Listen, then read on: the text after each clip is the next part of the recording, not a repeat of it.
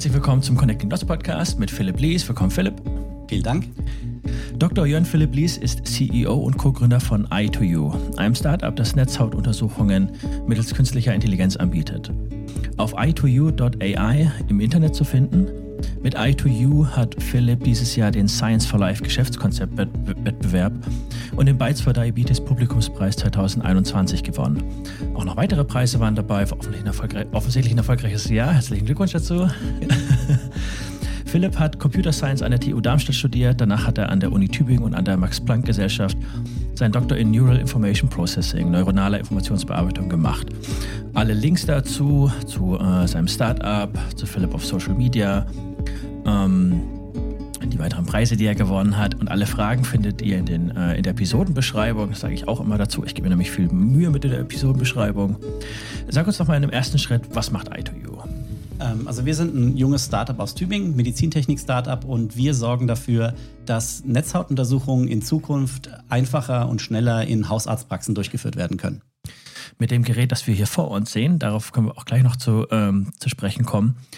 Was kann denn damit ähm, besser oder gewissenhafter, ne, erstmal helfen wir erstmal mit dem Vokabular. Mhm. Ähm, was kann man damit genau machen? Genau, also mit dem Gerät hier ähm, erstmal ist die Idee, dass wir äh, in Hausarztpraxen die Möglichkeit einführen, dass dort Bilder der Netzhaut gemacht werden können. Denn es gibt äh, eine ganze Menge Erkrankungen, ähm, sei es zum Beispiel sowas wie eine Diabetes, aber auch ähm, altersbedingt entstehen Schäden auf der Netzhaut. Und Netzhautschäden sind besonders tückisch, denn das Gehirn ist relativ intelligent und kann kleine Schäden auf der Netzhaut rausrechnen, sodass wir gar nicht merken, dass da ein Schaden ist.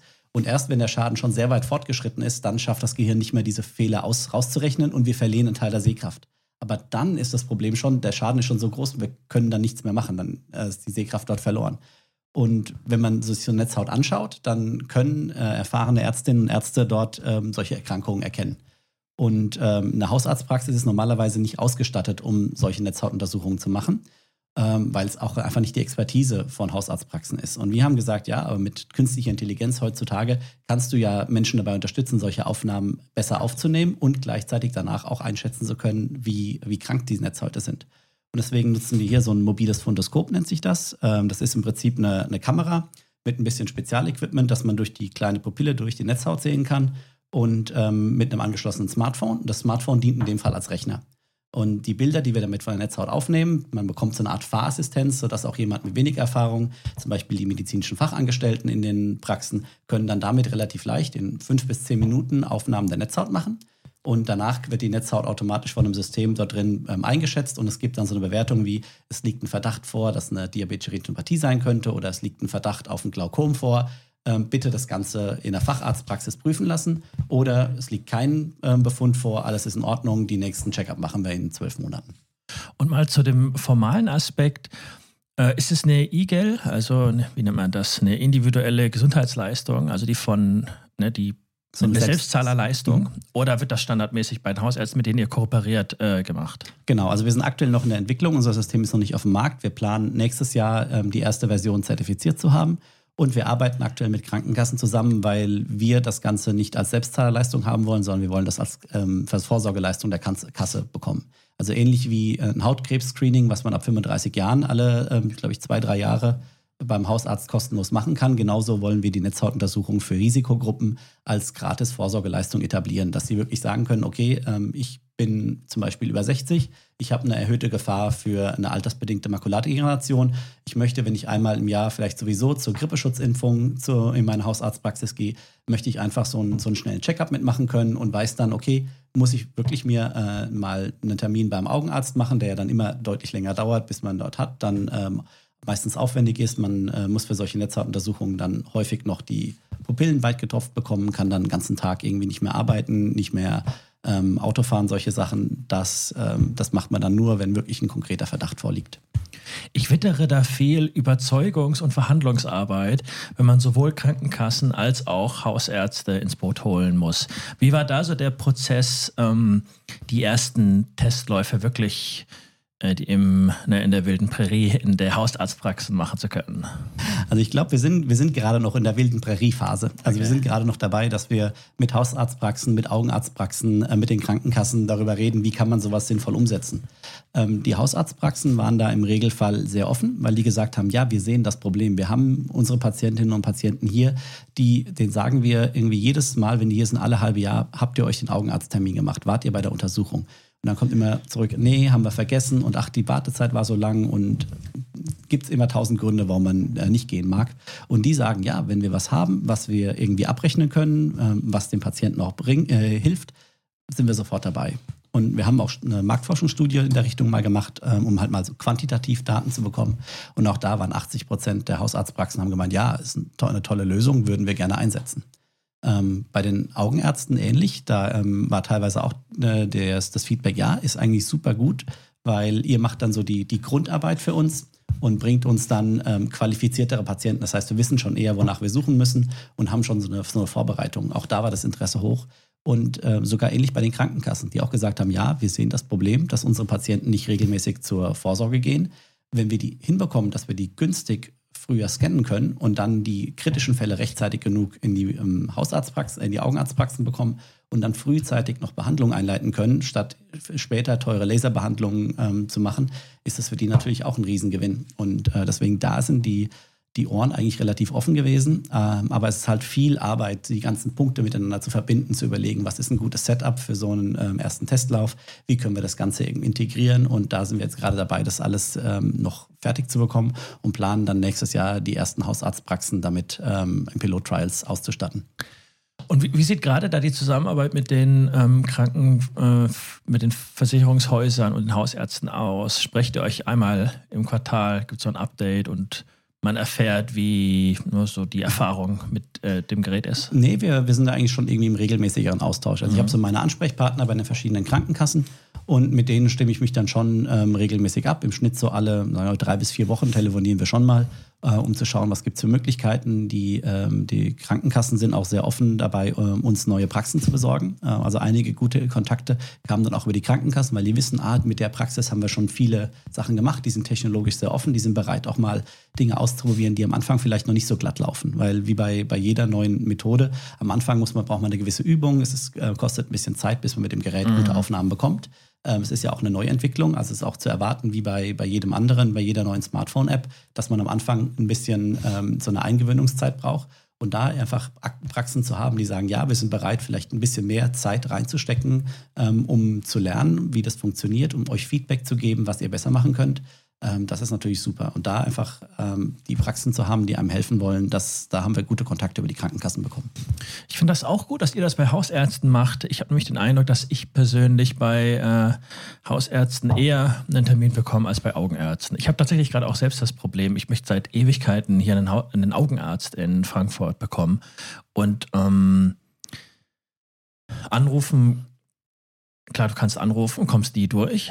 Ähm, ich schreibe Mails, bekomme keine Antwort. Ich muss, die einfach, ich muss mir einfach mal einen Vormittag Zeit nehmen und die persönlich abklappern und dort vor Ort auftauchen. Hast du irgendeinen Tipp, wie man schneller und besser einen Augenarzt bekommt? leider, leider nein. Also das ist wirklich das, das Problem, ähm, was wir wirklich haben. Die haben ellenlange Wartenlisten. Wir haben in Deutschland, glaube ich, 6.500 niedergelassene Augenärztinnen und Augenärzte. Viel zu wenig. Ähm, genau, es ist einfach ähm, eine riesen, riesen ähm, Lücke, die da aufklafft. Vor allem, da es einfach immer mehr Krankheit, ähm, Krankheiten werden, die sich auf die Augen auswirken. Ähm, also das Alter, Diabetes, Bluthochdruck, ähm, Übergewicht sind alles Faktoren, die die Netzhautqualität beeinflussen. Ähm, dadurch wird das einfach alles viel, viel aufwendiger und die, die Anzahl der Augenarztpraxen wächst halt nicht im gleichen Tempo mit wie die Bevölkerung. Und deswegen ist es einfach da, wenn man da schauen kann, wie man die, die Facharztebene ein bisschen entlastet und mehr ähm, in die Primärversorgungsebene reinsteckt, das wäre da schon sehr hilfreich. 6.500 Augenärzte für 83 Millionen in Deutschland lebende Menschen sind viel zu wenig. Und ich habe auch den Eindruck, dass das auch in anderen Bereichen im Gesundheitsbereich nicht den Zuwachs an ähm, Arbeitskräften gibt, den man eigentlich bräuchte, gerade jetzt in der Corona-Krise. Ähm, so, das nur als Nebenbemerkung. Die, die drei Erkrankungen, die irgendwie, die es hauptsächlich, ähm, die hauptsächlich mit dem Gerät erkannt werden ähm, können, weil es eben die sind, die am meisten auftauchen, sind diabetische Retinopathie, Glaukom, also grüner Star und altersbedingte Makuladegeneration. Ich möchte auch an der Stelle äh, im äh, Video auf YouTube ein Bild, das ich auf eurer Homepage, die, äh, die sehr interessant ist, kann ich jedem bestärken, äh, drauf zu gehen, ein Bild von eurer Homepage ähm, ins Video einblenden, auf dem man den Unterschied zwischen normaler Sehkraft, diabetischer Retinopathie, Glaukom und äh, AMD, altersbedingter Makuladegeneration, sieht. Ähm, ist nicht der Clou daran, wenn man mit so einem Gerät auch bei Hausärzten ähm, mehr diese ähm, Erkrankungen des Auges erkennt, früher erkennt, dass man eine bessere Chance hat, sie zu behandeln. Denn wenn ich eine Erkrankung grundsätzlich früher erkenne, ist es immer besser, als wenn sie schon fortgeschritten ist. Ist das nicht der große Clou daran, der große Gewinn? Richtig, genau. Also gerade bei ähm, diabetischer Retinopathie, das ist in Deutschland die Hauptursache für Erblindung im erwerbstätigen, äh, erwerbsfähigen Alter. Ähm, da kann ich, wenn ich sie sehr früh erkenne, noch sehr viel machen und zwar sogar relativ günstig. In den meisten Fällen ist das einfach ein bisschen Anpassen des, des Lebenswandels, ähm, Blutzuckerspiegel besser einstellen und das ist natürlich immer die beste Möglichkeit, wenn ich halt weiß, okay, ich habe wohl schon die ersten Schäden an der Netzhaut, die entstehen. Vielleicht sollte ich doch mal darauf achten, ein bisschen mehr Sport zu machen, ähm, die Ernährung doch ein bisschen anzupassen. Ähm, das ist meistens auch ein sehr gutes Warnsignal, dass ich halt weiß, okay, ich habe die ersten Schäden, jetzt muss ich mich wirklich motivieren. Ähm, oder du kannst halt noch mit relativ leichter Medikation ähm, Fortschritte machen, während wenn die Netzhaut defekt ist, die, Netz, die, die Zellen abgestorben sind, dann kannst du halt nichts mehr machen. Was tot ist, ist tot. deswegen ja. ist es da eine frühe Erkennung sehr, sehr wichtig. Auch noch eine Zusatzinformation. Weder du noch ich sind Ärzte. Wir spielen auch keine Ärzte im Internet. Also konsultiert ähm, die Leute vom Fach. Das ist hier kein, das ist nur zu Informationszwecken und mehr nicht.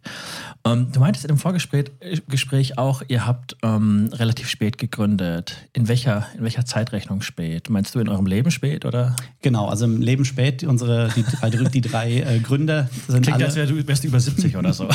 ja, nein, nein, aber äh, viele denken ja bei, bei Gründern irgendwie häufig an äh, irgendwelche frisch von der Uni, ja. ähm, so Mark Zuckerberg und Co., die sogar aus der Uni heraus mit Mitte 20 gegründet haben, ähm, was bei uns aber gar nicht der Fall war. Also bei uns, äh, wir drei Gründer, Björn, Christian und ich, waren alle irgendwie äh, späte 30er, Anfang 40er, als wir gegründet haben was, äh, glaube ich, in vielen Fällen auch gar keine so schlechte Idee ist. Also ich habe mit vielen Gründerinnen und Gründern in letzter Zeit äh, gesprochen. Wir haben uns ja auch auf so einem Gründungswettbewerb kennengelernt, wo wir äh, mit den Gründerinnen von Mental Stark zusammen waren. Mhm. Und ähm, ich glaube, es ist unheimlich wichtig beim, bei äh, manchen Gründungen, dass ich eine gewisse Lebenserfahrung mitbringe, dass ich in meinem Arbeitsleben vorher vielleicht schon Dinge gesehen habe, wie, wie auch generell so ein bisschen Geschäftswelt abläuft und wie, was für Probleme man so im, im Alltag haben kann, äh, im, in Projekten.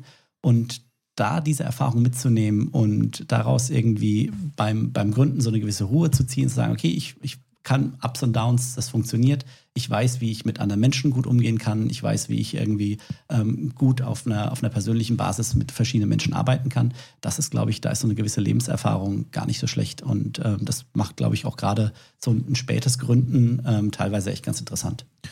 Man kann auch, das habe ich auch ähm, hier und da mal von Gründerinnen und Gründern gehört, die ähm, nicht Anfang Mitte 20, sondern später in ihren 30er, 40er Jahren gründen. Man kann finanzielle Schwierigkeiten besser abfedern als noch am Anfang des Berufslebens.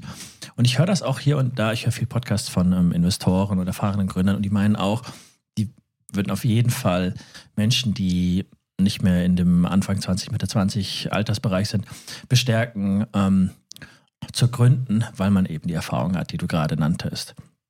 Hat sich denn dann in eurem Gründerteam, ähm, hat sich das intuitiv gefunden? War sofort klar, wer das ist oder war das auch eine Arbeit? Weil gerade im Tech-Bereich höre ich auch, dass es schwierig, Co-Gründer zu finden. Ähm, ja, auf jeden Fall. Vor allem, weil wir als Hintergrund, wir sind alle drei Techies, ähm, wo ja immer heißt, ja, beim Gründerteam, äh, du brauchst ein diverses Team, damit du erfolgreich bist. Ähm, dadurch, dass wir aber uns gemeinsam Max Planck kennengelernt haben, an dem wir alle geforscht haben damals, und ähm, dann auch jetzt wieder so alle aus der Technikecke kamen, war so das, das Problem, wie, wie teilst du denn dann Aufgaben ein, wenn du drei, äh, drei eher techie-lastige Menschen hast? Wer drei CTOs denn, geht nicht, ne? Genau, genau, ja, das wäre so, wär so die Idealkombo gewesen, drei CTOs und der Rest kommt, fällt halt zufällig vom Himmel. und äh, da haben wir es dann halt ein bisschen aufgeteilt, äh, nachdem, wer hat denn welche Vorerfahrungen. Und dadurch, dass ich eben fünf Jahre irgendwie IT- und Strategieberatung gemacht habe, bin ich dann automatisch in die CEO-Rolle reingerutscht und habe mich halt dann darüber und auch viel um die Finanzthemen gekümmert, weil ich das als Berater auch viel gemacht habe. Und ähm, Björn dann ähm, als ist einfach äh, der, der Hardcore-Entwickler schlechthin und hat da einfach auch schon lange Erfahrung als, ähm, als Postdoc gehabt, hat auch schon im Startup als, als Entwickler gearbeitet mit einem erfolgreichen Exit. Ähm, und deswegen war das da jetzt einfach der Punkt, das zu sagen, okay, ähm, das ist dann für ihn natürlich die perfekte Rolle. Und der dritte Gründer, Christian, ist ähm, eigentlich Vollzeitprofessor und deswegen gar nicht so operativ tätig, sondern ist mehr so die, die ich sag mal, graue Eminenz äh, im Hintergrund, der ähm, gerade was so die ganzen äh, wissenschaftlichen Kooperationen angeht und äh, die ganzen Sachen damit vorantreibt und deswegen so als äh, AI-Advisor und AI-Expert dann da hinten dran steht. Ich habe auch noch die Information im Vorgespräch bekommen, ihr seid fully remote gerade oder wart das, ne? Praktisch, ja. Ähm, Christian ist Professor in Korea, ähm, dadurch ist er halt automatisch dort. Dort in Seoul? ist auch in Seoul, genau. Mhm. Dort ist auch so die, die Uridee entstanden, ähm, ursprünglich, genau. Ich habe vor, ist jetzt vor drei Jahren, ähm, habe ich noch als Berater gearbeitet und dann irgendwann keine Lust mehr auf Beraterjob gehabt und wollte lieber ein bisschen mehr, wollte wieder zurück zur Technik. Und habe dann halt einfach meinen Job gekündigt und habe überlegt, was ich so mache und hatte dann Christian geschrieben, ob er nicht irgendwie was Lustiges in Seoul zu tun hätte. Ich hätte irgendwie Bock, mal in Korea zu arbeiten und bin dann einfach mit dem Flugticket gebucht und bin einfach nach Korea geflogen. Ja, und habe ihm, glaube ich, sogar noch irgendwie äh, abends aus dem Flieger geschrieben, übrigens, ich sitze im Flieger, ich bin morgen früh da. ähm, und äh, so hat es dann angefangen. Und da haben wir dann ein bisschen angefangen ähm, mit so Projekten äh, Richtung, ja, wie können wir denn auf Netzhautbildern ähm, Krankheiten erkennen? Ursprünglich war die Idee, dass wir das Ganze entwickeln, damit kleine Krankenhäuser auf ihren eigenen Daten ähm, arbeiten können. Und ähm, daraus hat sich dann über mehrere irgendwie Gespräche und ähm, irgendwie über mehrere Runden, wo wir dann mit Mentoren, mit ähm, in Gründungsberatung festgestellt haben, okay, eine gute Form ist das aber so in einer, einer mobilen Version, das gibt es in der Art noch nicht, ähm, gerade so unterstützend für Hausarztpraxen, das, das weiterzuentwickeln. Und so haben wir es dann geschafft, ähm, Exist-Gründung zu bekommen, was ich echt jedem empfehlen kann, der im, im Gründungsbereich ist, äh, in der Uni ist. was ist ähm, das? das? Das ist Exist-Gründerstipendium des äh, BMWIs. Da werden Ideen, die in der, ähm, aus der Universität entstanden sind, werden dort mit einem Jahr Stipendien für die Gründerinnen und Gründer äh, und einem Sachmittelbudget ähm, gefördert. Und das ist super hilfreich, wenn man eine Idee hat. Äh, die Bedingung ist, glaube ich, dass ähm, die Gründungsteams äh, maximal fünf Jahre aus der, den letzten Uniabschluss haben dürfen. Und ähm, dann kann man da, wenn man eine sehr innovative Idee hat und einen Professor oder eine Professorin in Deutschland hat, die das Ganze als Mentor unterstützt, dann kann man ähm, die Förderung beantragen. Ist schon ein bisschen Arbeit. Also hat uns insgesamt, ähm, glaube ich, ein gutes halbes, dreiviertel Jahr gekostet, bis wir alles zusammengeschrieben hatten, bis wir äh, den, den Gutachtungsprozess durch hatten, dann nochmal mit einer Nachbesserung nach der ersten Gutachtung. Ähm, aber dann wird man relativ gut ausgestattet mit 2.000 bis 3.000 Euro Stipendium pro Person pro Monat ähm, brutto und Sachmitteln von bis zu 30.000 Euro, äh, mit denen man dann das erste Jahr entsprechend finanzieren kann. Und das war auch das, was uns in der Corona-Krise gerettet hat, weil wir haben die Förderung ah. ab Januar 2020 bekommen und dann ging Corona los. Ähm, Zwei Monate vor der Krise. Krass. Richtig. Und ja. das war halt für uns dann die super Erleichterung in dem Fall, weil wir mussten nicht ähm, darauf bauen, dass wir Investoren finden, dass wir ähm, Kunden weiterbekommen, die jetzt vielleicht abgesprungen wären, sondern wir wussten, wir haben jetzt die zwölf Monate bis Ende 2020 haben wir unser Stipendium sicher, wir haben unsere Sachmittel sicher, wir können jetzt wirklich dran arbeiten. Und ähm, da war auch, wir waren weiter verteilt. Björn war zu dem Zeitpunkt noch in Korea, wollte eigentlich Anfang 2020 zurückkommen, ging dann nicht. Er saß dann in Korea fest. Ähm, Christian musste, weil er Professor war, ähm, musste immer zwischen Korea und Deutschland hin und her pendeln, weil seine Familie hier wohnt und äh, seine, sein Job dort ist. Und ich war dann in Deutschland. Und ähm, so hat es dann wirklich komplett remote äh, angefangen. Ich hier in Frankfurt, Christian in Tübingen und Björn in Seoul. Ähm, und so haben wir dann lange Zeit gearbeitet und so haben wir das Ganze ähm, auch weiterhin, dass wir auch sehr verteilt sind. Mittlerweile sind wir sieben Personen im Unternehmen äh, und sind auch verteilt. Also ähm, ich bin in Frankfurt, aber auch ab und zu in Tübingen. Ähm, unsere ähm, CMO sitzt in Darmstadt. Ähm, wir haben einen Mitarbeiter, der wohnt im Schwarzwald. Äh, wir haben einen, äh, zwei, die in Tübingen wohnen. Christian weiterhin in, ähm, Seoul. Ähm, also sind weiterhin sehr verteilt und deswegen funktioniert das mit dem Remote-Arbeiten eigentlich mittlerweile bei uns sehr gut. Okay, also da höre ich raus, die, die Exist-Förderung war, war, war, sehr hilfreich. Was war für, war für dich persönlich oder in Geschäftshinsicht noch so große Lehren, Lehren, große Erkenntnisse aus, der, aus den letzten Jahren mit deinem Startup? Ähm, eine Lehre ist, alles dauert deutlich länger, als man denkt. Ähm, man macht sich immer schöne Pläne und das ist auch unheimlich wichtig, weil man sich einfach dadurch im Team strukturieren kann und weiß, wo man hingeht. Aber man darf auf keinen Fall irgendwie fest an diesen Plänen äh, irgendwie sich dran klammern, weil es kommt eh nie so und alles dauert immer länger, alles ist komplizierter, als man es äh, ursprünglich plant. Und auch gerade im äh, Bezug auf die äh, Investorensuche ist das Ganze auch ein, äh, ein Punkt, der immer wieder, der sehr lange dauert, wo man sehr viele Runden mit Investoren fahren musste, wo wir äh, unheimlich häufig äh, nochmal Gespräche machen mussten. Und gerade jetzt äh, in Corona-Zeiten, wo man sich nicht persönlich trifft, hat man da sehr viele Schleifen fahren müssen. Und äh, bis wir jetzt die ersten Investoren gefunden hatten, hat das Ganze sehr lange gedauert. Ist das nicht generell bei Tech-Projekten, Software so, das dauert alles länger, als man denkt. leider, leider ja. Also das, das kann so agile sein, wie man möchte. Mhm. Das dauert doch immer alles länger. Ja, ja. ja das, das, das stimmt wirklich. Also ich habe ja auch einige Jahre ähm, in, der, in der Beratung gearbeitet und da war es auch immer so, dass irgendwann alles länger dauert, einfach weil sich auch die Anforderungen immer verändern. Also wenn man das, was man am Anfang einmal niederschreibt, bis zum Schluss ähm, durchhalten würde, dann würde das Ganze funktionieren. Aber man merkt dann zwischendurch, und das ist ja auch die Idee an dem Agilen, ah, das hier brauchen wir vielleicht doch ein bisschen anders und hier müssen wir vielleicht doch nochmal mhm. was machen.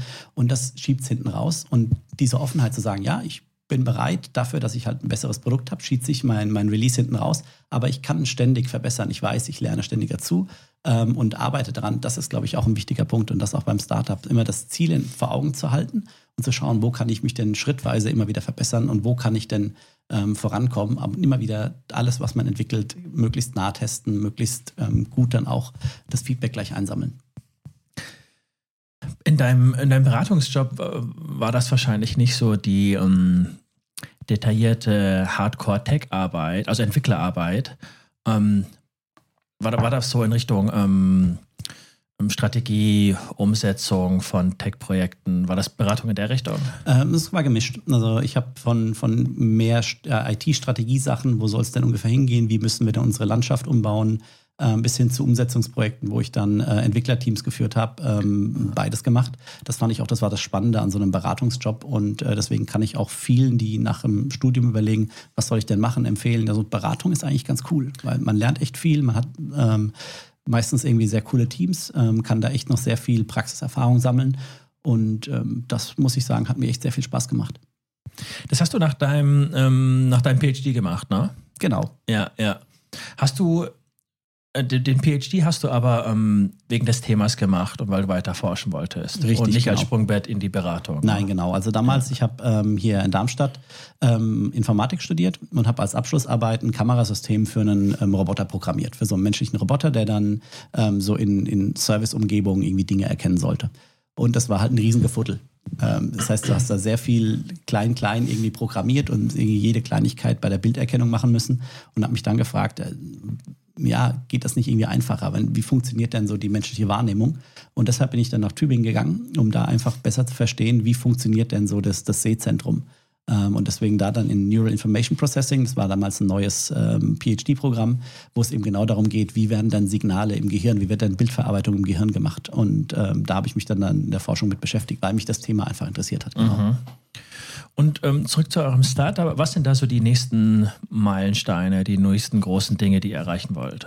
Genau, also nächstes Jahr steht an ähm, die äh, Zertifizierung als Medizingerätehersteller. Ähm, um Medizingeräte in Europa auf den Markt bringen zu dürfen, äh, muss man entsprechend zertifiziert sein, dass man ein Qualitätsmanagementsystem und ähnliches hat.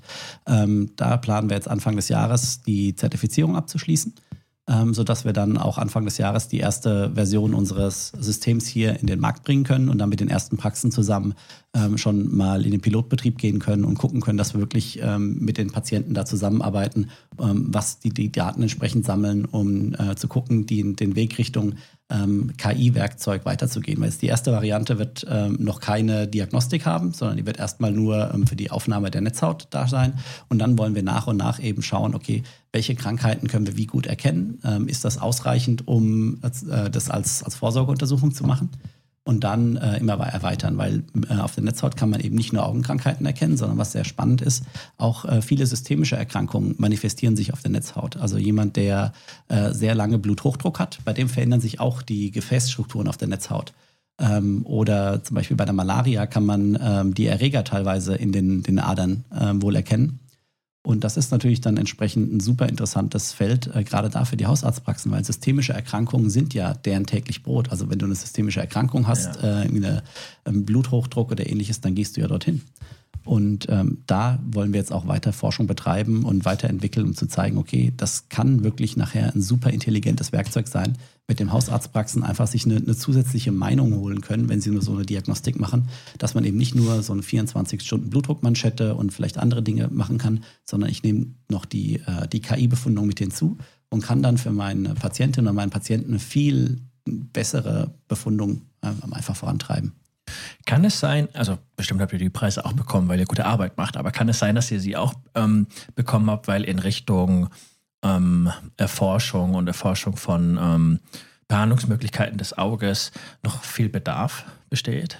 Also viel Luft nach oben ist vielleicht gerade auch, weil wir nur 6.500 und nicht 10.000 oder 15.000 Augenärzte haben? Ja, es ist halt eine sehr, ähm, sehr spannende und auch eine, so eine sehr visionäre Sicht. Man, man sagt ja immer so, dass äh, Auge ist das Fenster zur Seele, was im Endeffekt dann gar nicht, gar nicht so verkehrt ist. Das Auge ist wirklich das Fenster zum Gehirn eigentlich, mhm. ähm, weil das Auge die einzige Stelle am, am, menschlichen Körper ist, wo man die innere Gefäßstruktur sehen kann, ohne den Menschen dabei äh, aufschneiden zu müssen. Äh, weil du durch den Glaskörper durch halt wunderschön die innenliegende Gefäßstruktur sehen kannst. Das heißt, ah. selbst kleine Veränderungen, die sich dann äh, auftun, kannst du dort sehr gut erkennen. Und das ermöglicht natürlich bei so einer, ähm, bei einer Augenuntersuchung äh, super viele Möglichkeiten, um da einfach ähm, für die Patienten einen Mehrwert zu schaffen, indem man das Ganze analysiert. Und da ähm, ist die Forschung noch ähm, relativ in den Kinderschuhen. Es gibt viele Ideen und viele erste Studien, die gezeigt haben, was funktioniert.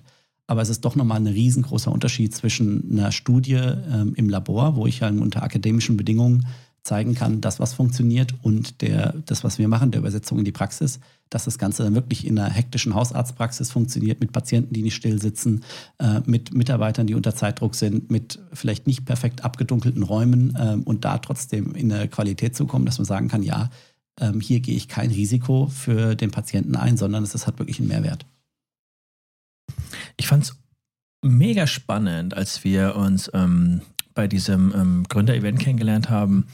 Äh, du meintest auch, und das hast du gerade anklingen lassen, dass man im Auge noch mehr als in Anführungszeichen nur Erkrankungen des, wie soll ich sagen, des, des Sehfeldes ähm, erkennen kann. Du meintest auch, äh, Depressionen könnte man im Auge erkennen. Mhm. Stimmt das? Genau, da gibt es auch Studien, die sich äh, damit beschäftigen, ähm, eben bestimmte Arten von Depressionen auf der Netzhaut zu erkennen, weil ähm, das sind auch Erkrankungen, die ähm, sich aufs komplette System auswirken und dann auch dazu führen können, so scheint es wohl zu sein, ähm, dass sich dann da Veränderungen auf der Netzhaut haben. Aber dazu bin ich auch persönlich zu wenig Mediziner, um das einschätzen zu können. Ähm, was ich eben sagen kann aus meiner Sicht als, als ITler, ähm, mit ausreichend großen Datenmengen scheint man dort Muster erkennen zu können. Und das ist ja genau das, was IT macht. Sie kann aus, oder KI macht, aus großen Datenmengen können Muster erkannt werden, aus denen man dann Informationen ziehen kann.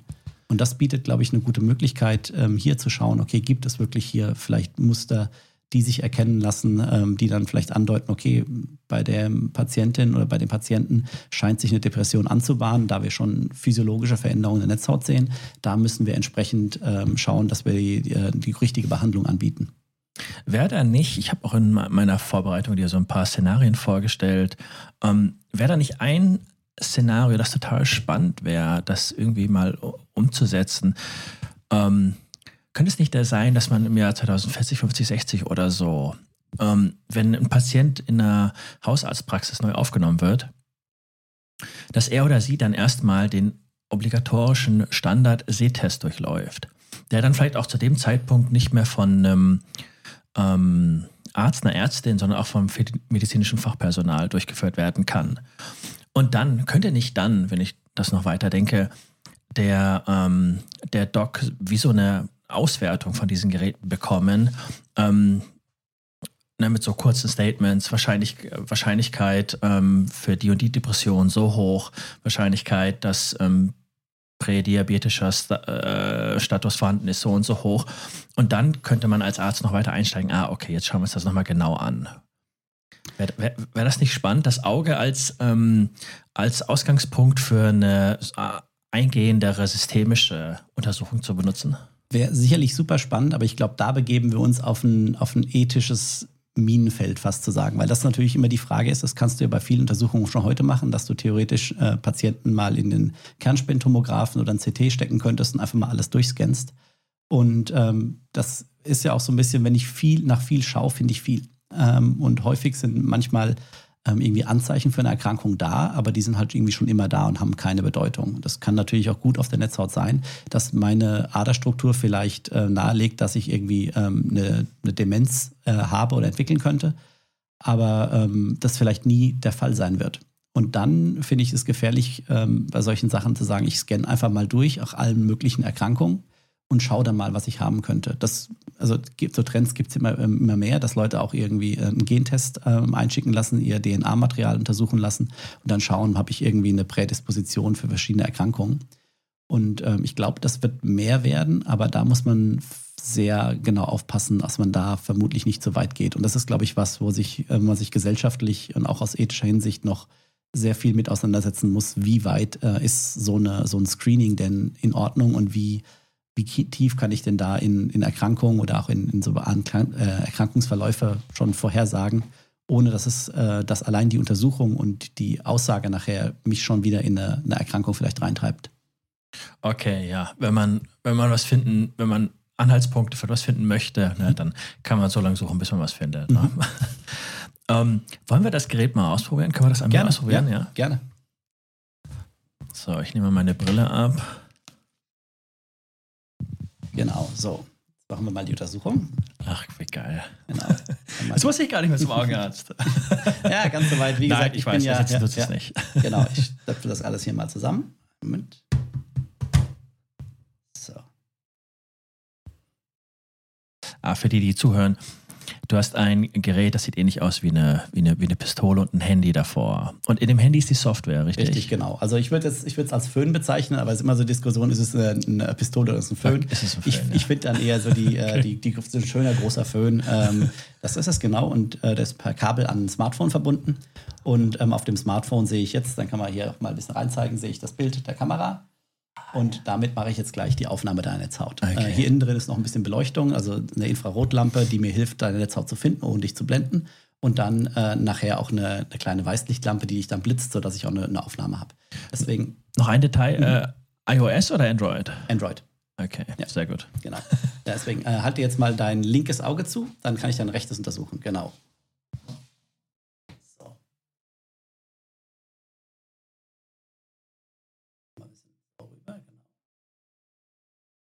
Sehe ich, ich habe schon den, deinen optischen Nerv habe ich schon gesehen. Jetzt muss ich nur scharf stellen.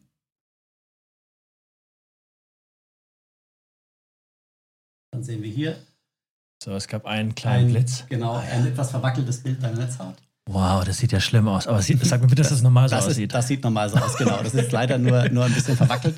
Ähm, aber das ist vollkommen normal. Was du jetzt hier siehst, ähm, ist hier drauf dein, dein optischen Nerv. Ich halte es gleich auch nochmal mit die Kamera, dass man es ein bisschen besser sieht. Ja, ja. Äh, den optischen Nerv. Das hier sind die, ähm, die Adern, die die Gefäße ähm, verbinden mit, ähm, mit der gesamten Netzhaut. Der dunkle Fleck hier ist die Makula. Das ist der Bereich des schärfsten Sehens. Und ähm, genau, und das ist eben so die, die Netzhautstruktur. Das haben wir das erste, die erste Aufnahme gemacht. Für okay. die Untersuchung würden wir jetzt insgesamt sieben Aufnahmen von jeder Seite deines Auges machen, um einfach so eine Komplettsicht darzustellen. Da kann ich gerne mal zeigen, wie das Ganze aussieht. Beispielhaft, eine Sekunde. Ah, jetzt will es gerade nicht. Gut, wenn was Schlimmes rauskommt, müssen wir die Diagnose überspringen. So, jetzt, jetzt hat es geklappt. Nein, das war nur. So, das hier ist jetzt auch eine andere Aufnahme. Kann ich mal kurz in die Kamera halten? Da genau, halt in die Kamera. Wenn du es mir gleich erklärst, werde ich es auch abfotografieren, wenn ich genau. darf. Ja. Genau, es ist so eine zusammengesetzte Aufnahme. Hier haben wir jetzt mehrere Aufnahmen der Netzhaut gemacht und haben die dann äh, mit unserer Software unterstützt aufgenommen und zusammengesetzt und dass man jetzt die Struktur der Netzhaut erkennen kann. Der gelbe Bereich ist, die, äh, ist der Sehnerv. Dort geht der Sehnerv nach hinten weg, dann Richtung Gehirn. Und das andere sind die Adern, die man außenrum sieht und die Netzhaut. Und ähm, eben jemand mit Erfahrung kann hierauf jetzt erkennen, dass das in dem Fall eine gesunde Netzhaut ist. Wir sehen hier keine Schäden. Ansonsten würde man äh, auch mehrere Schäden irgendwie erkennen. Und das sagst du nicht, um mich jetzt hier nicht in. Das ist wirklich das, so. Das war aber jetzt auch gerade nicht deine Netzhaut. Ähm, das, ich habe jetzt hier die, die, das Beispiel, was ich gezeigt ah, habe, war jetzt eine von uns. Bei deiner Netzhaut, aber dazu bin ich auch kein, kein Facharzt, ob der okay, jetzt irgendwie einschätzen nee, kann. Ähm, aber sah, die Aufnahme, die wir eben gesehen haben, von dir sah ganz normal aus. Abgefahren. Wow, okay. Und liefert ihr ähm, dem Hausarzt, der Hausärztin dann auch das, das Handy, das komplette Gerät mit? Genau. Und das ist, die Software ist schon installiert mhm. und ready to go. Genau. Okay, genau, dann ein bisschen mit irgendwie ein, zwei Stunden Schulung und ein bisschen Übung. Du hast jetzt gesehen, ich habe das jetzt hier hinbekommen, so über den Tisch gebeugt, äh, freihändig wackelnd. Ähm, wenn Patient oder Patientin irgendwie schön gerade auf dem Stuhl vor jemandem sitzt man kann das Gerät schön langsam ranführen und ähm, dann funktioniert das Ganze natürlich noch mal ein bisschen besser. Plus äh, jetzt hier haben wir äh, Videobeleuchtung, wenn man das Ganze in einem leicht abgedunkelten Raum macht, ist die Aufnahme noch mal ein bisschen besser. Mhm. Ähm, deswegen sind so die, die Voraussetzungen, die ich in einem normalen Untersuchungsraum habe, dafür eigentlich ideal. Das ähm, Gerät hier, also der Föhn in Anführungszeichen, mhm. ähm, war das eigentlich mal was anderes und ihr habt das ein bisschen umfunktioniert? Das, das, wurde nicht so speziell für euch gebaut, oder? Nee, das wird nicht für uns speziell gebaut. Das ist ein ganz normales, also mobile Fundoskope werden von ähm, Augenärztinnen und Augenärzten eingesetzt, wenn die Mobiluntersuchungen machen wollen. Ähm, findet aber in Deutschland Praxis, praktisch nicht statt. Ähm, das wird sehr gerne eingesetzt, zum Beispiel in Indien, ähm, dort, wo du halt dann ähm, viel mehr in die ländliche Versorgung rein musst ähm, oder auch in, in vielen anderen Projekten, wo du sagst, du musst Untersuchungen machen und der Patient kann sich nicht auf einen Stuhl setzen, um ähm, die Untersuchung eben wie in so einem klassischen, wie man es vom äh, Augenarzt kennt, wo ich so den, das Kind dann reinlege und die Aufnahme gemacht wird. Also bei allen Patienten, wo das nicht geht, zum Beispiel weil die äh, bettlägerig sind oder ähnliches, da wird so ein Gerät eingesetzt. Ähm, aber das normal, braucht halt sehr viel Erfahrung normalerweise, um die Aufnahmen zu machen, ähm, sehr viel Geschick und ähm, natürlich auch sehr viel Fachwissen, um nachher die Aufnahmen bewerten zu können. Und das ist genau das, wo wir gesagt haben, unser System kann hier helfen, die Aufnahmen leichter zu machen, die Bildqualität zu verbessern und danach auch gleichzeitig so eine erste ähm, so eine Befundungsempfehlung oder eine, eine ähm, Handlungsempfehlung auszusprechen. Ah, okay, das zieht dann auch die, die richtigen Anführungszeichen Schlüsse. Genau, ah, okay. genau. Und das läuft alles hier auf dem Smartphone. Also was wir wirklich ähm, auch anders machen als viele andere, ist, dass wir eben nicht auf irgendwelche Cloud-Dienste setzen. Also wenn die Aufnahme gemacht wird, wird nur das Handy verarbeitet die Daten. Die Daten werden nicht irgendwo hingeschickt. Also es ist zwar ein Handy, aber du brauchst keinerlei Internetverbindung. Es läuft wirklich alles hier lokal und die Daten verlassen eben nicht die Arztpraxis. Und das ist irgendwie eine, äh, für uns auch ein wichtiger Punkt, dass man eben nicht auf Dienste angewiesen ist, wo ich dann meine, meine äh, Daten hinschicke, dann werden die untersucht und dann wird zurückgeschickt. Weil das ist natürlich auch wieder eine weitere Fehlerquelle und ein weiteres Problem, das auftreten kann. Das hat ähm, Google letztes Jahr in der Studie veröffentlicht. Ähm, die haben in, in, so ein System in der stationären Kamera in Thailand getestet, in der Klinik. Und dort wurden die Aufnahmen gemacht und dann zu Servern von Google geschickt, dort ausgewertet und dann kam das Ergebnis zurück. Und große Klinik irgendwie. Äh, die Internetverbindung war natürlich nicht immer toll. Die Daten haben teilweise zehn Minuten gebraucht, bis sie hochgeladen waren. Dann hat die Untersuchung noch irgendwie einen Moment gedauert, dann haben die Daten zurück. Bis dahin waren die Patienten dann schon wieder weg und dann kam das Ergebnis, ja, äh, können das Bild nicht befunden, die Aufnahmequalität war nicht, ausre nicht ausreichend. Äh, und dann hast du natürlich das Problem, du brauchst einfach Live-Feedback. Du musst wissen, war die Aufnahme jetzt gut, muss ich vielleicht noch eine zweite machen. Und ähm, das, das schaffen wir halt mit dem System. Und für, für uns Deutsche, die sich ja sehr um Datenschutz Gedanken machen, ist es auch gut, wenn das so in diesem äh, geschlossenen ähm, Praxis, ähm, mhm. in dieser geschlossenen Praxisumgebung bleibt. Ich hatte mal mit dem ähm, Geschäftsführer und Chefarzt sozusagen von einer Praxisklinik gesprochen, der meinte, das ist ein Albtraum, was du an Datenschutz, rechtlichen und so weiter Bedingungen alles erfüllen musst. Mhm. Lass uns noch weiter ins Thema KI bzw. Health Tech, Gesundheitstechnologie einsteigen. Siehst du denn für die ähm, Corona-Pandemie, wir nehmen das gerade am 15.11. auf und alle Zeichen äh, sehen danach aus, dass wir wieder in härtere Corona-Maßnahmen kommen, in die vierte Welle. Siehst du ähm, aus, aus KI-Perspektive vielversprechende Möglichkeiten, um die Corona-Pandemie zu, ähm, zu bekämpfen? Ähm, du hast mit KI natürlich immer super Möglichkeiten, aus großen Datenmengen Informationen rauszuziehen. Und dafür ist es irgendwie, dafür ist KI ein super Werkzeug oder generell maschinelles Lernen ein super Werkzeug.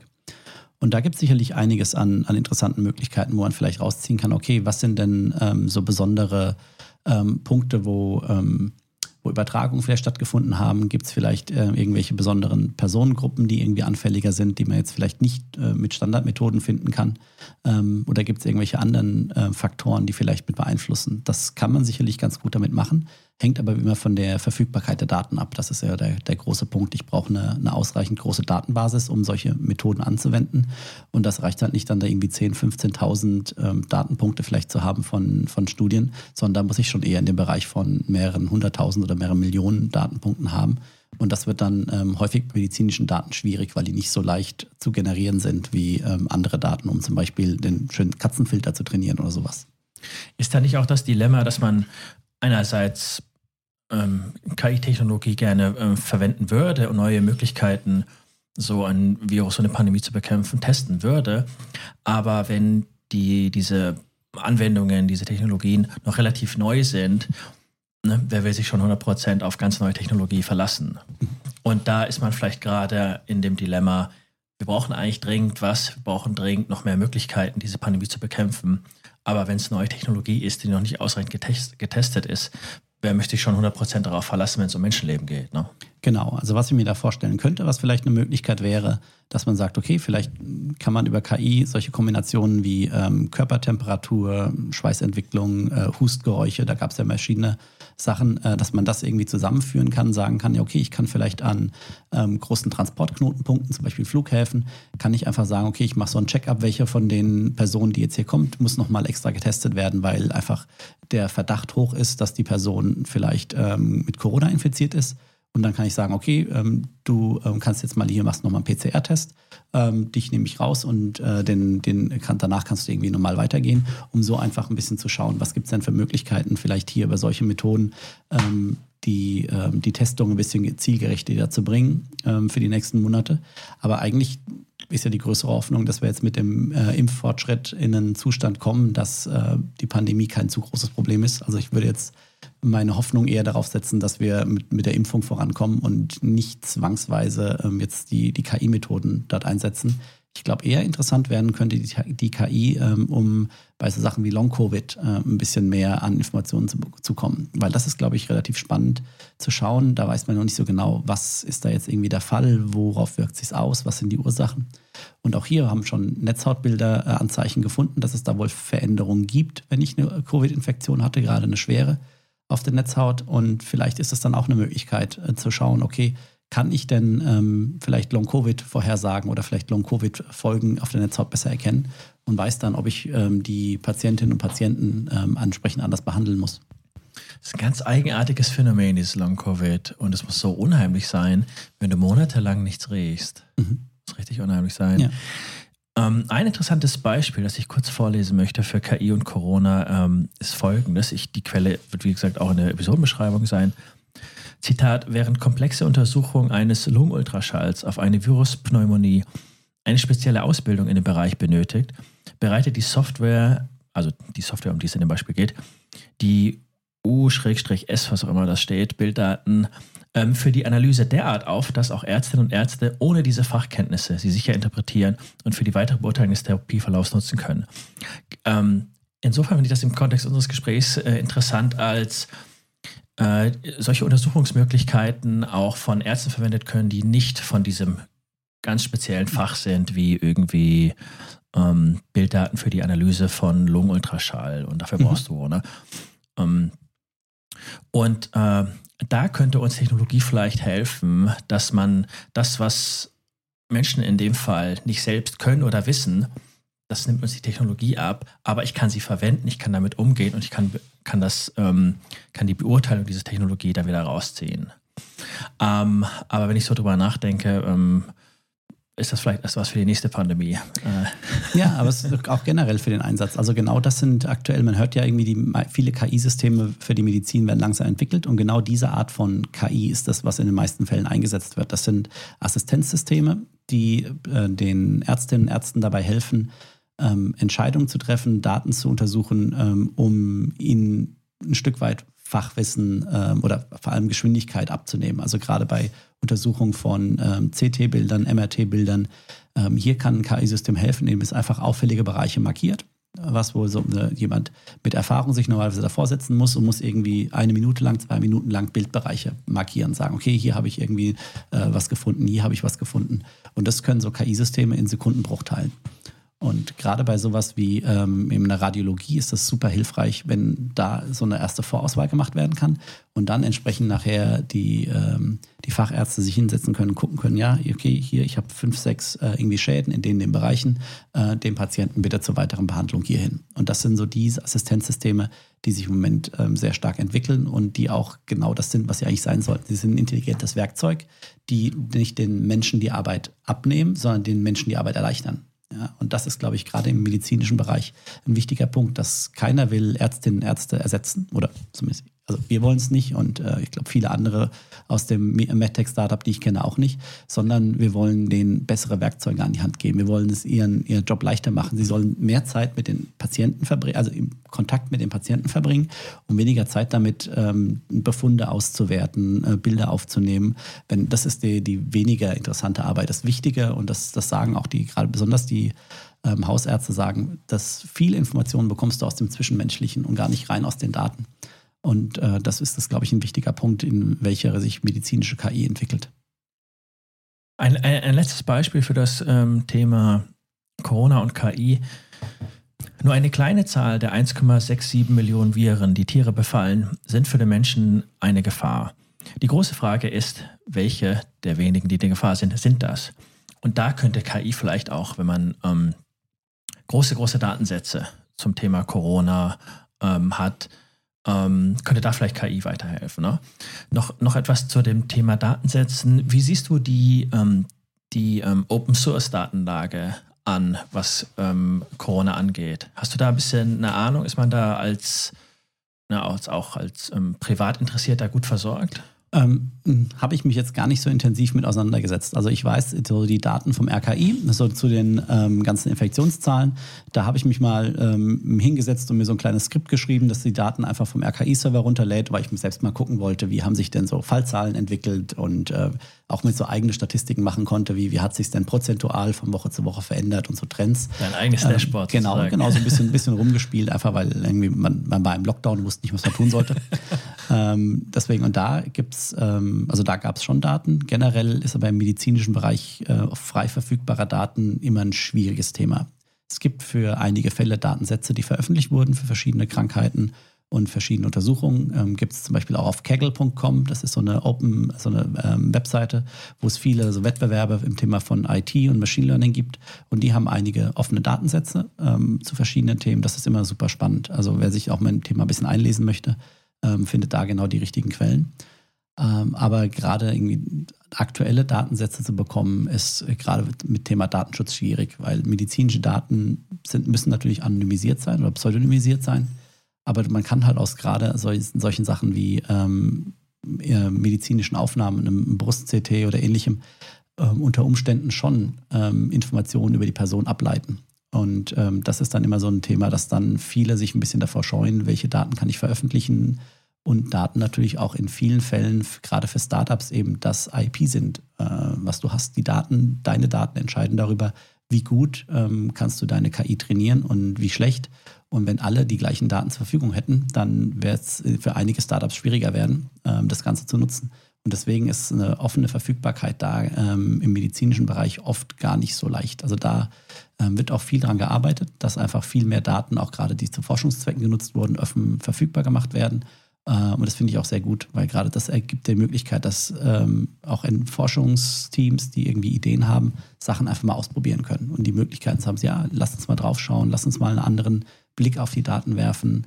Ähm, und auch gerade im Sinne von ähm, der, der, diskriminierungsfreien KI, was ja ein großes, großes Problem ist, dass ich ähm, bei Daten häufig, häufig nicht weiß, äh, sind denn irgendwie alle äh, relevanten Gruppen gleichmäßig verteilt. Ähm, und das ist eben so ein Punkt zur Transparenz im Bereich KI, wo jetzt ja auch viel in letzter Zeit gemacht wurde, wo die EU jetzt einen neuen äh, Vorschlag zur, ähm, zu einer KI-Verordnung rausgebracht hat, wo, glaube ich, auch noch viel, ähm, viel gemacht werden muss, weil KI kann falsch eingesetzt schon gefährlich sein, aber richtig eingesetzt natürlich super hilfreich. Zum Thema Diskriminierung von solchen Datensätzen, die zum Beispiel für KI weiterverwendet werden, Jetzt fragen sich manche vielleicht, okay, was, was soll denn daran da diskriminiert werden? Datensätze sind so objektiv, wie sie sein können. Aber da das Problem, dass man vielleicht als Laie, würde ich vermuten, manchmal nicht bedenkt, auch die ähm, Forscherinnen und Forscher, die diese Datensätze erstellen, die können ihren eigenen Bias haben und den vielleicht unterbewusst einpflegen. Und das ist, das ist denen vielleicht gar nicht bewusst, dass da nicht so viele Menschen mit der Hautfarbe, der Haar oder was auch immer Farbe dabei sind. Ähm, aber das machen die unterbewusst. Ja, auch noch nicht mal das. Also es kann auch sein, dass die Daten, die du natürlich erhebst, einfach ähm, naturbedingt einen, einen, gewissen Bias drin haben. Also ein klassisches Beispiel sind ähm, KI-Systeme für ähm, Bewerbung.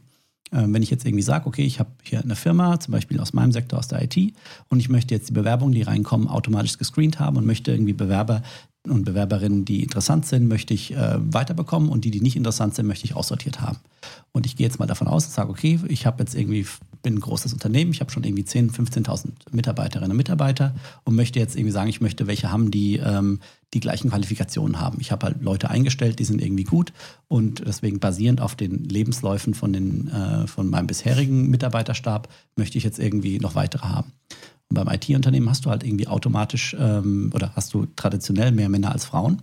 Und wenn ich jetzt sage, okay, ich nehme einfach die Lebensläufe und schaue eben, wie viel, ähm, was sind denn so die, die rausstechenden Kriterien, dann sehe ich, dass Geschlecht ähm, irgendwie eine höhere Wahrscheinlichkeit hat, eingestellt zu werden. Weil ich habe aktuell vielleicht in der Firma, sagen wir mal, 75 Prozent Männer, 25 Prozent Frauen. Also wäre dann in dem Fall, würde der Algorithmus lernen, okay, wenn eine Bewerbung männlich ist, dann sollte ich die eher einstellen als weiblich, weil ich habe ja mehr Männer als Frauen, also scheint das ja ein Grund zu sein, ähm, warum die vielleicht besser sind.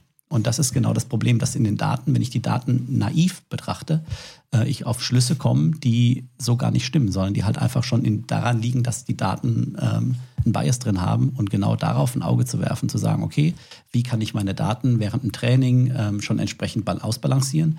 Und wie kann ich denn ähm, nachher, wenn, wenn ich meinen Algorithmus trainiere, vielleicht schon von vornherein festlegen, was sind denn Kriterien, die ähm, nicht greifen sollen oder die ähm, auch einfach, wo ich von vornherein weiß, okay, das ist nichts, wonach ich jetzt Bewerber aussuchen sollte.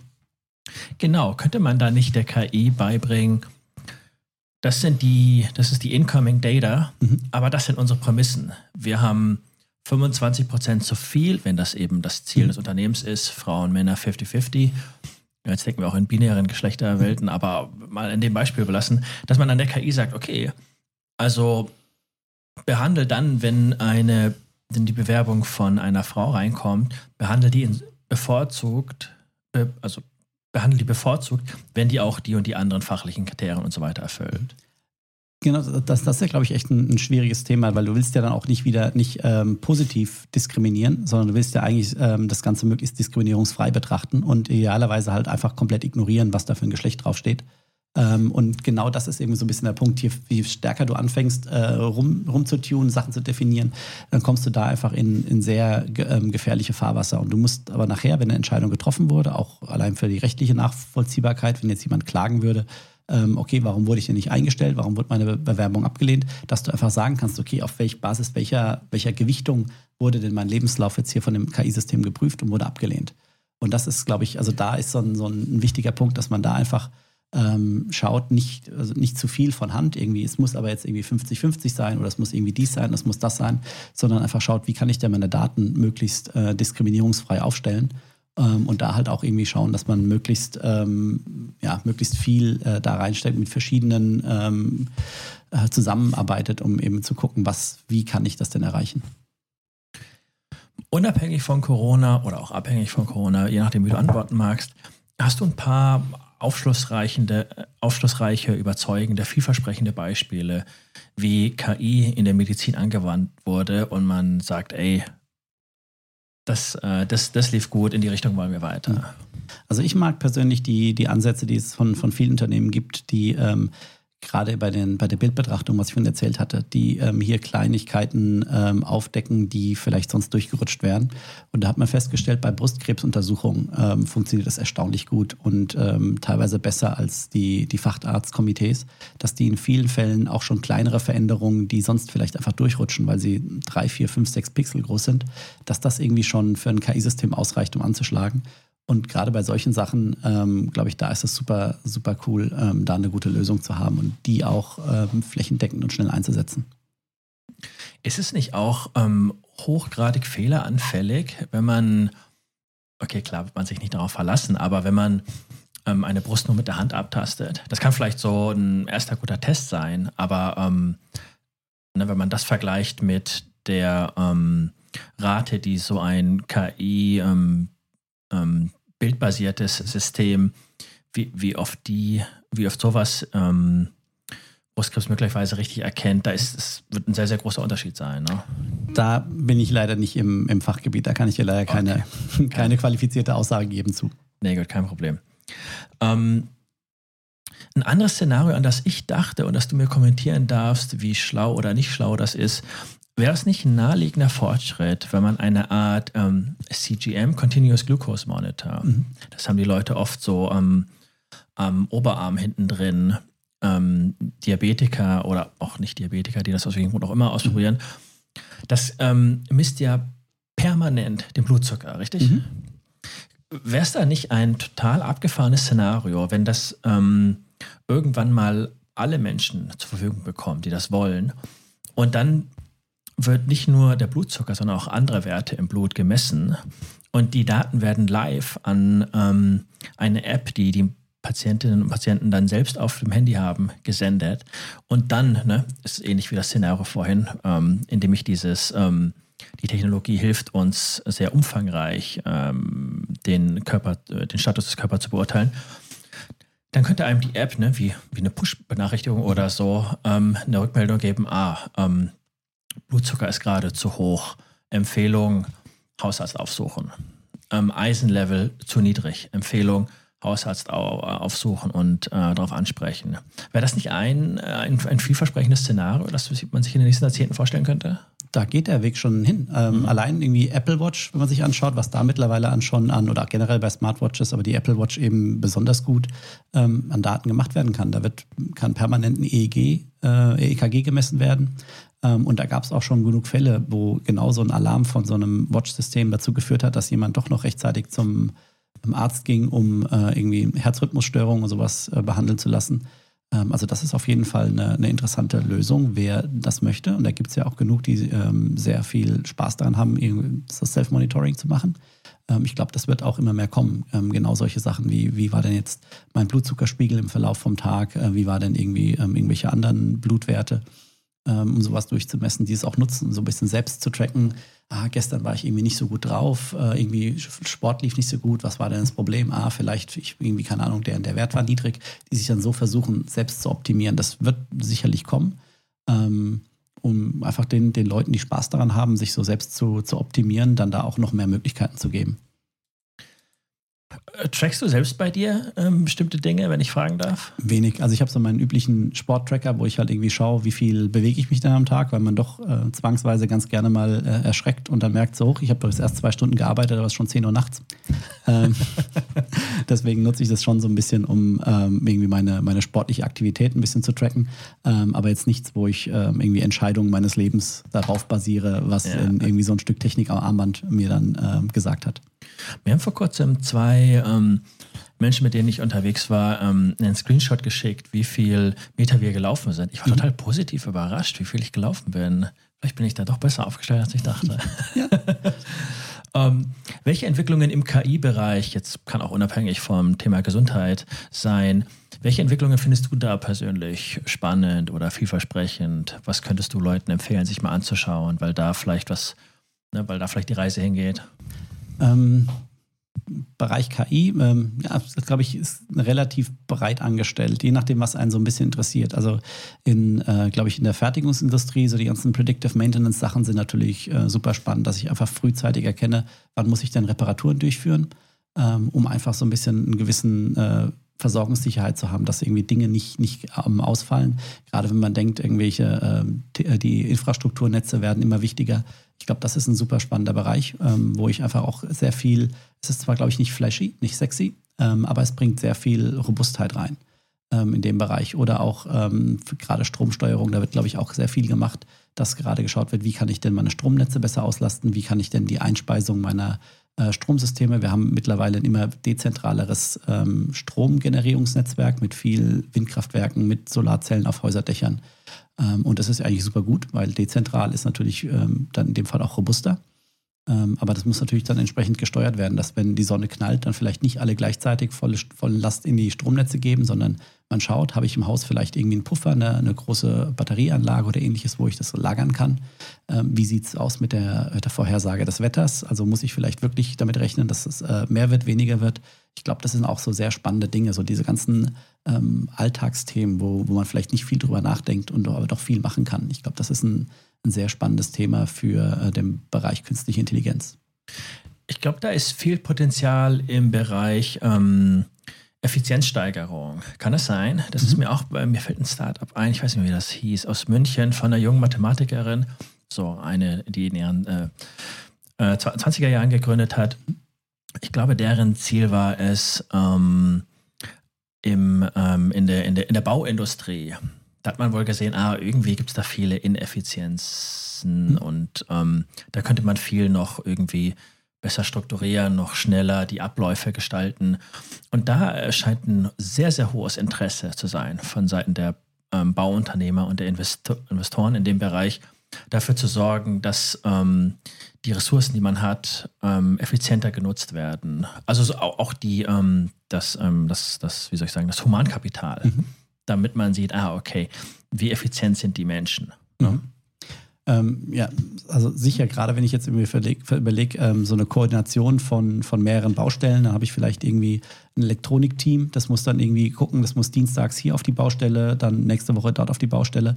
Ähm, gerade das irgendwie zu, zu optimieren, dass die halt möglichst wenig Leerzeiten haben, sondern ja. schauen, wie kann ich denn, zu welchem Zeitpunkt ähm, muss ich denn wo sein um auch den Gesamtprojektfortschritt ähm, da gut halten zu können. Das kann sicherlich auch ein gutes Thema sein, wenn man sagen, dann versucht zu steuern, okay, wie, in welcher Abfolge muss ich dann irgendwie Aufträge ähm, erledigen, um den Gesamtfortschritt ähm, irgendwie von, von Baustellen zu gewährleisten, weil das sieht man ja irgendwie, Handwerkermangel ist, ist überall. Ähm, das ist ja, glaube ich, also für gefühlt wahrscheinlich fast noch schlimmer als ähm, bei den Facharztthemen. äh, das kann sein. Deswegen äh, glaube ich, das ist, das ist einfach wichtig, dass man da schaut, ähm, wie kann ich denn ähm, die, die Sachen optimieren, ähm, um halt möglichst wenig Todzeiten zu haben und vielleicht auch Fahrzeiten mini zu minimieren, dass ich nicht irgendwie von München nach Hamburg, nach Berlin, nach sonst irgendwo war, sondern vielleicht auch sage, okay, wo kann ich denn äh, so, so äh, Reisezeiten minimieren, was dann auch natürlich wieder einen gewissen Komfort ist, dass ich einfach weniger Zeit auf der Straße verbringe und mehr halt dann mit dem, was mir Spaß macht. Noch ein letzter, äh, beziehungsweise ein, zwei letzte Punkte, auch ein bisschen in KI-skeptischer Absicht ich versuche immer die Themen auch ein bisschen äh, kritischer zu beleuchten. Äh, Elon Musk, einer der prominentesten KI-Kritiker, meint, ab 2025 werden die Dinge merkwürdiger und irgendwie instabiler. Das ist jetzt das Zitat. Ich gebe dafür auch die Quelle, wie gesagt, an. Allein die Art der KI, so geht das Zitat weiter von ihm, allein die Art der KI, die Google baut, ist eine KI, die Menschen in allen Spielen schlägt. Die Menschen unterschätzen im Allgemeinen die Fähigkeiten der künstlichen Intelligenz. An anderer Stelle meint, äh, meint er, meint Elon Musk, künstliche Intelligenz stelle ein fundamentales Risiko für die Existenz der menschlichen Zivilisation dar. Was sagst du? Sind das Horrorszenarien, die vielleicht auch jemand, der gerne polemisiert, aufbaut? Oder äh, sollten wir uns da wirklich ernsthaft Gedanken machen, dass uns so eine AGI, eine Artificial General Intelligence, eine, wie sagt man da im Deutschen, allgemeine künstliche Intelligenz. So eine gener generelle künstliche Intelligenz. Ja, genau. Dass die uns nicht irgendwie übermannt in Anführungszeichen oder zu mächtig wird. Das ist wirklich schwierig zu sagen. Also was wir im Moment haben, sind alles spezielle künstliche Intelligenzen. Die können eine Aufgabe, die können sie richtig gut, die können sie besser als wir aber das war es auch. Also die KI, die wir hier entwickelt haben, die Netzhautaufnahmen untersucht, die würde ich niemals im Schach schlagen. Ja, ähm, genau, also das ist einfach was anderes. Und ähm, das ist genau der Punkt. Da sind wir aktuell noch, glaube ich, relativ safe. Maximal macht dann die KI dort Mist, wenn die irgendwie fehlerhaft ist ähm, in dem Bereich, wo sie aktiv ist, was natürlich bei irgendwie medizinischen Themen äh, oder bei Fahrzeugsteuerung deutlich kritischer ist als bei äh, irgendwelchen ähm, KI-Handyfiltern, die mir irgendwie Katzenohren auflegen. Äh, da sind sie im schlimmsten Fall die Katzenohr halt mal falsch. Ähm, aber halt bei, bei so generellen, da wird ja viel Forschung betrieben. Äh, aber meinem aktuellen Verständnis nach sind wir da noch sehr weit weg, ähm, so von so einer generalisierenden Intelligenz.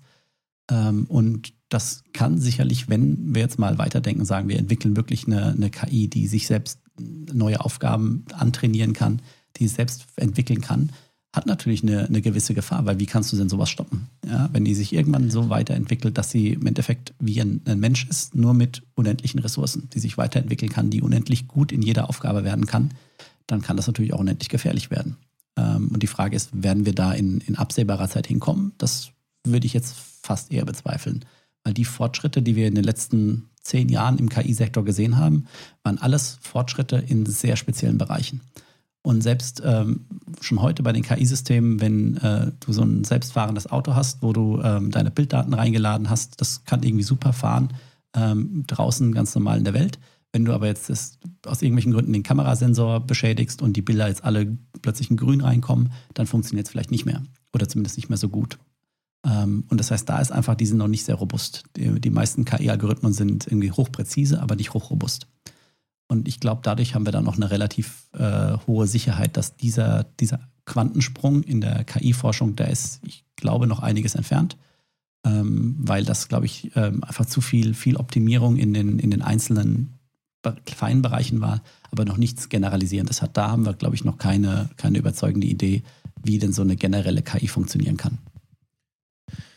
Letzte KI-Frage. Ähm, wenn jemand im, in den Bereich KI einsteigen möchte und da ganz mehr oder weniger neu anfängt, was, was kannst du dem für, hast du da bestimmte Ressourcen, Podcasts, Bücher, Videos, Filme, Programmiersprachen oder so, die sich irgendwie besonders anbieten, in das Thema einzusteigen?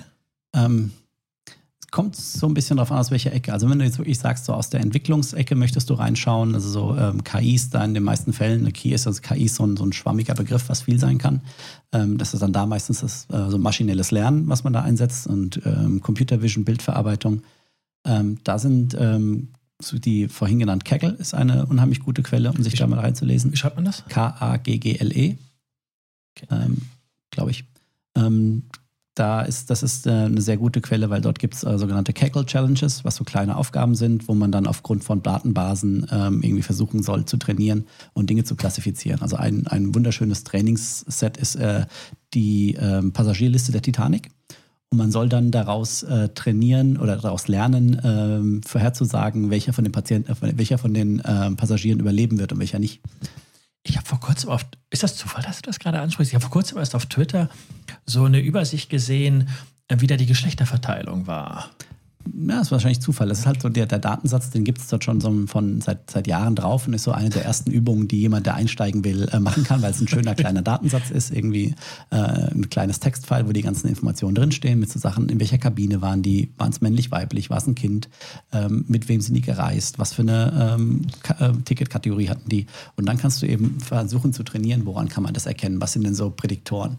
Ähm, und mit solchen Sachen kann man da ein bisschen einsteigen und rumspielen und sich dann weiterentwickeln hinzu. Man hat auch dort medizinische Daten, wo dann zum Beispiel ähm, Brust-CTs drin sind, wo man dann sagen kann, okay, auf so einem Brust-CT kann ich Sachen erkennen. Oder es gab auch mal einen Datensatz, wo äh, irgendwelche Stahlproben ähm, da waren und man dann Schaden auf den, auf den Stahlproben erkennen sollte, wo halt irgendwelche ähm, Schäden auf drin sind. Ähm, da gibt es eine ganze Menge, wo man sich da ein bisschen einarbeiten kann, eine relativ große Community, wo man äh, da mit den Leuten sich austauschen kann, schauen kann, wie haben die das Problem gelöst. Ähm, das ist eine super Quelle. Und ansonsten haben sehr viele ähm, Unis haben ihre Gratiskurse, was auch immer eine ja. äh, schöne Sache ist. Also da gibt es ja auch die verschiedenen irgendwie äh, Udacity, Coursera und ähnliche Udemy, Webseiten, ja. die dann ähm, dort von, von den verschiedenen Unis die Kurse anbieten. Und äh, da einfach mal ein bisschen reinzuschauen und sich damit zu beschäftigen, ist ganz interessant. Und dann muss man sich halt ein bisschen überlegen, was, was ist denn jetzt die Richtung, die ich gehen will. Äh, Bildverarbeitung, Tonverarbeitung, Textverarbeitung, die alle sehr unterschiedliche ähm, Ansätze in der KI haben. Das, Theorie dahinter ist meistens gleich. Du hast ein großes neuronales Netz und da haust du vorne Daten rein, hinten kommt was raus. Ähm, aber wie? Äh, was ein großer Unterschied? Bilder sind zweidimensionale Mat äh, Matrizen. Videos hast du dann schon eine dritte Dimension. Bei Ton hast du halt eher eine, eine Zeitdimension und weniger eine, eine räumliche Abfolge. Äh, bei Textdaten hast du eine komplett andere Struktur, ähm, weil du natürlich einen ganzen Text anders betrachten kannst als ein, ein Video oder ein äh, dies. Dann sind immer unterschiedliche Methoden, wie man das Ganze löst. Und da muss man sich dann überlegen, was interessiert mich und womit mache ich mich dann weiter beschäftigen. Ja, ich, ich möchte das unterstreichen, was für tolle, tolle Möglichkeiten es gibt, wenn man am Entwickeln, am Programmieren interessiert ist, sich äh, das online selbst anzueignen. Es gibt so tolle, auch tolle Bücher, sehr dicke, ähm, gute Bücher in allen möglichen Programmierbereichen sind ähm, ähm, äh, ja, Open Source äh, erhältlich, tolle Kurse, die umsonst sind. Also da muss man nicht mal viel Geld in die Hand nehmen, ähm, aber man braucht Zeit und Gehirnschmalz. Richtig. Äh, in dem letzten Teil frage ich gerne nach allgemeineren Dingen, ähm, das Leben betreffend. Was waren denn für dich Ressourcen der Inspiration? Können Podcasts, Filme, was auch immer sein? Ähm, also ich persönlich, ich mag Podcasts sehr gerne. Ähm, gerade so beim Sport höre ich dann ganz gerne jemand, der mir ein bisschen was erzählt und mich ablenkt. Und ähm, da habe ich so ein paar Podcasts, die ich ganz gerne höre. Zum einen hier Programmierbar für die ganzen Tech-Themen. Ähm, wunderschöner Podcast äh, hier aus der Nähe von Frankfurt mit super spannenden Sachen. Dann äh, Lex Friedman ähm, hat Geil. auch sehr coole, ja, sehr coole, auch immer super tolle ähm, Interviewpartner und Partnerinnen. Also das ist wirklich was, was ich sehr gerne höre. Ähm, dann Lage der Nation finde ich auch immer sp äh, super spannend, irgendwie Politik und äh, was gerade so in Deutschland passiert. Ähm, oder zum Beispiel auch äh, verschiedene Tech-Sachen, da höre ich dann ein bisschen ähm, alles Mögliche querbeet, um mich so ein bisschen auf dem Laufenden zu halten. Ähm, also es sind alles so sehr, sehr schöne Sachen, wo ich mir ganz gerne so ein bisschen die Inspiration hole. Äh, Lex Friedman Podcast höre ich auch sehr, noch was zu Programmierbar. Äh, du warst auch bei einem Programmierbar Podcast zu Gast. Ich glaube, von, von nicht allzu langer Zeit, ne? Von einem halben Jahr ungefähr, ja. Okay, schon von einem halben Jahr. Ich werde das auch verlinken. Das Interview, das mit dir habe ich gehört. Das war sehr interessant. Der Lex Friedman Podcast, ich mag den auch sehr. Ich höre den, äh, manchmal wird es mir, mir persönlich zu ähm, detailliert in die Tech-Richtung. Ähm, aber ein paar Episoden fand ich echt phänomenal. Fallen dir noch ein paar Gäste ein, die sehr gut waren? Ähm, Knuth fand ich sehr gut, der, der Mitgründer von, äh, von Linux. Ähm, das fand ich immer eine wunderschöne ähm, Geschichte, gerade so die, äh, die, die alten Weisen der, der IT-Branche finde ich immer super spannend zu sehen, ja. die, so, äh, die die IT mitgeformt haben in den 70er, 80er Jahren.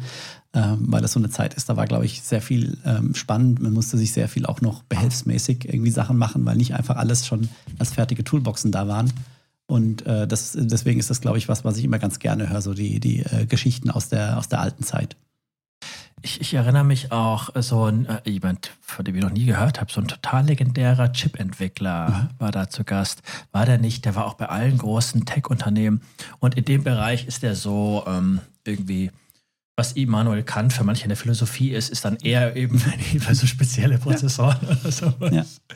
Ähm, und der hat auch manchmal ist es äh, thematisch nicht so ganz meins oder geht mir zu detailliert in eine Richtung. Am Ende hat er oft noch so allgemeine Fragen, so mhm. ähm, Advice for Young People oder mhm. so ähm, allgemeine Gedenk Gedanken zum Thema irgendwie Liebe, Tod oder so. Lex mhm. ist äh, gebürtiger Russe, deswegen mhm. hat er auch äh, einen gehörigen Existenzialisten, glaube ich, in sich. Was ich sehr interessant finde. Sehr cooler Podcast, werde ich auch verlinken. Mhm. Ähm, wie, wie, hat in deinem Leben, Berufsleben, wie auch immer, denn ähm, ein, ein Fehler oder etwas Negatives zu einem Erfolg oder was Positivem geführt? Fällt dir da was ein? Ähm, ja, ich glaube, ein Beispiel. Ich glaube, ich wäre wahrscheinlich nie ITler geworden, wenn ich meinem, ähm, ich habe als äh, Abiturient, äh, wollte ich damals zur Bundeswehr und wollte Pilot werden.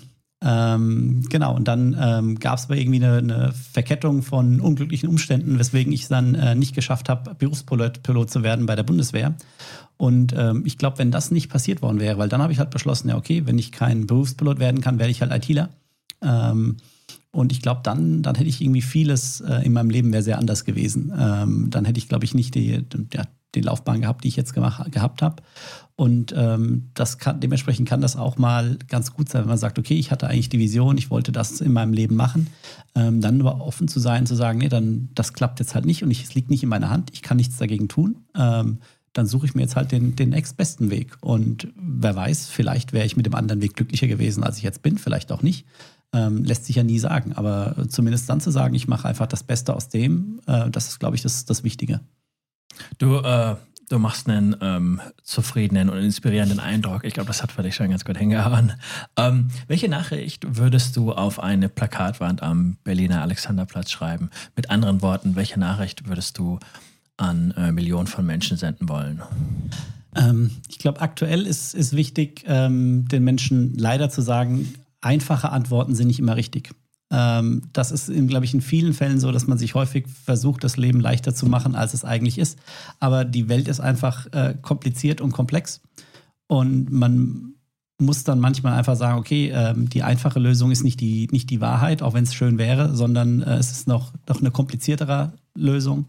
Und ähm, auch wenn man es manchmal nicht versteht, die alle Zusammenhänge, dann trotzdem versuchen zu schauen, wie komme ich damit zurecht und wie kann ich denn ähm, damit meinen ja, meinen Frieden finden und weiterkommen. Ist es auch eine Anspielung auf die Corona-Situation gerade, in der es auch keine einfachen Antworten gibt? Ich, dadurch ist es uns, glaube ich, sehr, sehr deutlich geworden, dass halt einfach so, so hohe Dynamiken, das, was, sonst, was man sonst vorher halt irgendwie in Spezialfällen auf der Arbeit kannte, dass halt irgendwelche Dinge komplizierter sind, wie bei uns ähm, irgendwie die KI trainieren, die Daten, die wir haben, sind komplizierter, als man dachte, die Zusammenhänge. Ähm, da halt alle für alle sehr sichtbar geworden, wie kompliziert es ist, Aussagen zu treffen zu einer Wirksamkeit von einem Impfstoff, zu Übertragungswegen, äh, zu irgendwie Veränderungen, die solche, die solche Viren machen. Und da einfach, äh, es ist, es ist keine, keine einfache Antwort. Es ist in der Regel alles sehr kompliziert und keiner von uns versteht wirklich alle Zusammenhänge. Dafür ist die, die Welt, glaube ich, mittlerweile zu komplex. Ähm, und dann einfach zu sagen, okay, ähm, ich nehme das halt hin und äh, kann mich nicht in allem in die Tiefe ähm, reinarbeiten, aber ich kann wissen, dass äh, es eben komplex ist und versuchen, die Zusammenhänge doch ein bisschen, ähm, ja, wenigstens wahrzunehmen. Es erinnert mich, noch ein letzter Kommentar von mir, es erinnert mich an eine Physikerin aus Frankfurt, eine international bekannte, ich glaube Hossenfelder oder Hossenfeld, Sabine Hossenfeld oder so heißt sie. Sie ähm, hat äh, aktuelle Erklärungsmodelle in der Physik kritisiert, weil sie meinte, ähm, die sind zu einfach bzw. zu schön. Mhm. Und unsere Welt ist zu komplex, als dass solche schönen, eingängigen Theorien sie erklären können. Sie wurde da, dafür zuerst geschmäht, mittlerweile sehr respektiert, weil sie doch zeigen könnte, konnte, dass bestimmte Theorien nicht so viel liefern, wie sie, wie man dachte. So, wo kann man dich im Internet am besten finden? Ähm, also für mich ganz gut zu kontaktieren ist ähm, entweder über LinkedIn oder über Twitter. Da bin ich eigentlich ganz gut vertreten ähm, als mich selbst und mit i2U. Ähm, da sind wir dann auch als die gesamte Firma dort vertreten. Und ähm, unter Jörn Philipp Lies äh, bin ich da eigentlich immer, glaube ich, bin weltweit der einzige Jörn Philipp Lies. Ich werde es, wie gesagt, auch noch verlinken. Das war ein sehr, sehr inspirierendes, sehr interessantes Gespräch. Philipp, vielen, vielen Dank. Vielen Dank, dass du hier warst. Herzlichen Dank fürs Einschalten. Wenn euch der Connecting Dots Podcast gefällt, dann abonniert ihn auf dem Podcast Player eurer Wahl und gebt dem Podcast eine 5-Sterne-Bewertung auf Apple Podcasts. Vielen Dank und bis zum nächsten Mal.